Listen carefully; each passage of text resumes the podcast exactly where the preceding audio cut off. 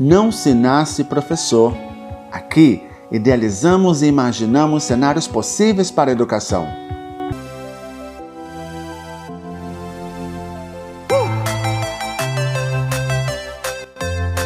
Eu sou Jonathan da Rocha, especialista em neuroeducação e apaixonado pelas abordagens pedagógicas modernas na educação. Olá pessoal, bem-vindos e bem-vindas a mais um episódio aqui do nosso podcast Não Se Nasce Professor.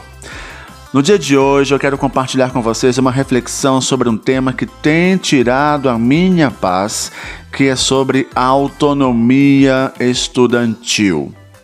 Essa reflexão parte de umas experiências muito recentes que eu tive em minha prática docente e eu queria muito compartilhar com vocês, porque assim a gente consegue entender melhor esse fenômeno que eu identifiquei, ao menos em minha prática, e gostaria muito de saber se com vocês também acontece ou já aconteceu ou está acontecendo.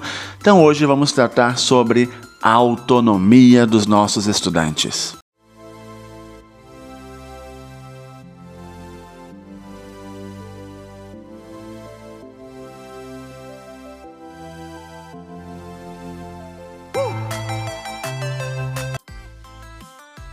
Então vamos lá, pessoal. Vamos falar sobre essa reflexão que eu gostaria de trazer para vocês. Vou relatar aqui uma experiência que eu tive há algumas semanas.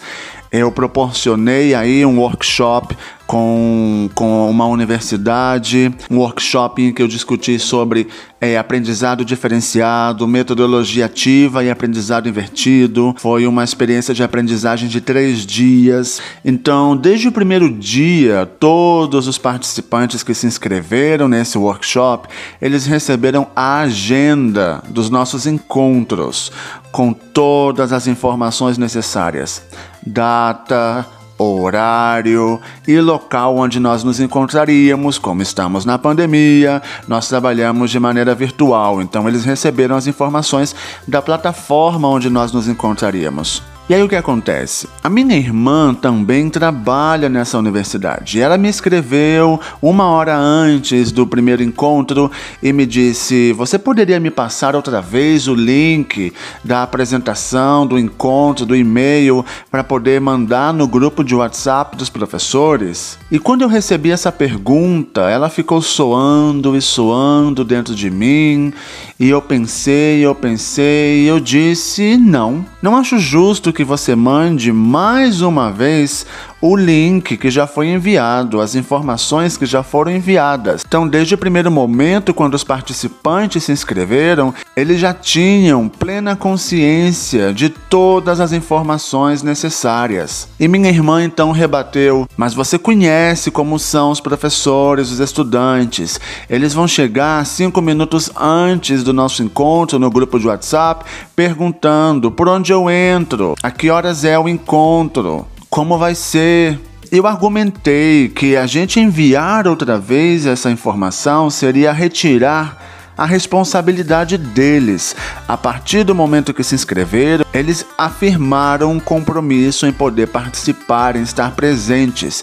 Então, eu reenviar outra vez essa informação é justamente retirar a responsabilidade desses professores. E assim como aconteceu nesse grupo de professores, eu pergunto a vocês, meus queridos e queridas ouvintes, já aconteceu também com seus estudantes? Vocês já tiveram aqueles estudantes que eles falaram: professor, eu não recebi o e-mail que o senhor enviou, eu não sei qual tarefa, hoje tem tarefa, hoje tem atividade. E aí você pergunta, mas você procurou, você olhou a agenda, você anotou no seu calendário desde que você recebeu sua agenda? E aí os estudantes, todos envergonhados, eles dizem: "Ah, não, desculpa, eu me esqueci, eu não olhei". E aí você, como professor bondoso e caridoso, você envia outra vez a agenda, você conta a atividade que você vai ter, quando ela já foi explicada desde o primeiro momento do curso. Já aconteceu isso com você? Comigo, muitas vezes. Então, essa reflexão é: será que nós, professores, não estamos tirando a autonomia dos nossos estudantes, a responsabilidade que eles têm a partir do momento que se matricularam no curso? Estamos deixando nossos estudantes preguiçosos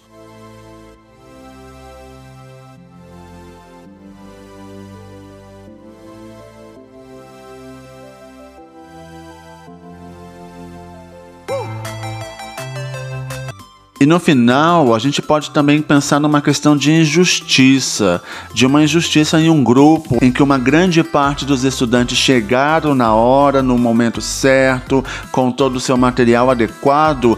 É injusto você fazer com que esses estudantes escutem outra vez o que você já falou, o que eles já sabem, só porque alguns estudantes simplesmente abstraíram de suas agendas e não quiseram se preocupar e não tiveram a responsabilidade responsabilidade que é sua responsabilidade, não é do professor, não é do grupo. Vocês não acham que isso é injusto? Temos que valorizar aquele grupo, aqueles estudantes que chegam com tudo preparado, por quê? Porque abriram suas agendas, cumpriram suas responsabilidades. Isso é autonomia estudantil. Não podemos confundir professor com pai. Ser carinhoso, ser amigo, facilitador é uma coisa, e entregar tudo de mãos dadas e retirar qualquer responsabilidade e autonomia dos nossos estudantes não é papel de um professor. O estudante deve ser responsável pelo seu processo de aprendizagem, deve ter seus compromissos. Afinal, assim não vai ser na vida real, fora das, das paredes da escola, das paredes da universidade? Seu chefe vai te pedir um trabalho, um projeto, e você vai chegar na data do projeto falando: chefe, eu tinha que entregar hoje um projeto, eu não sabia, eu me esqueci. Isso não vai acontecer na vida real. Então é papel também, trabalho dos professores, guiar os seus estudantes para que sejam responsáveis do seu próprio processo de aprendizado e que se comprometam, que se envolvam com esse processo. E eu trago essa reflexão para vocês no dia de hoje, porque justamente hoje eu tenho uma atividade avaliativa com um grupo de estudantes quando eu abri a minha agenda, o primeiro pensamento que me veio à mente foi: vou avisá-los, vou recordá-los que hoje tem uma atividade avaliativa. E logo surgiu esse tema que estava aqui dando voltas na minha cabeça. E eu disse: não. Eu não vou avisá-los, porque na verdade não é avisar, seria recordar, porque eles já sabem, já foram avisados desde o primeiro momento do curso, quando receberam uma agenda com todas as datas completas e as atividades descritas. Eu não quero que meus estudantes sejam preguiçosos. Eu não quero que meus estudantes não tenham autonomia.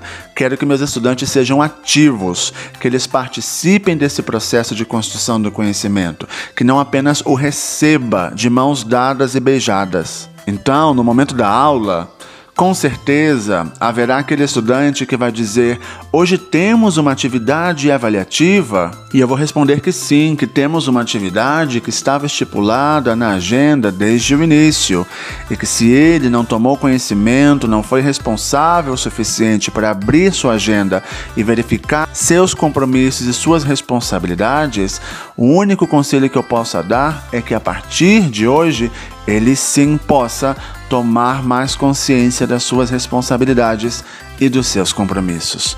Porque eu quero que os estudantes sejam autônomos, que eles possam estar preparados para o que vem por aí.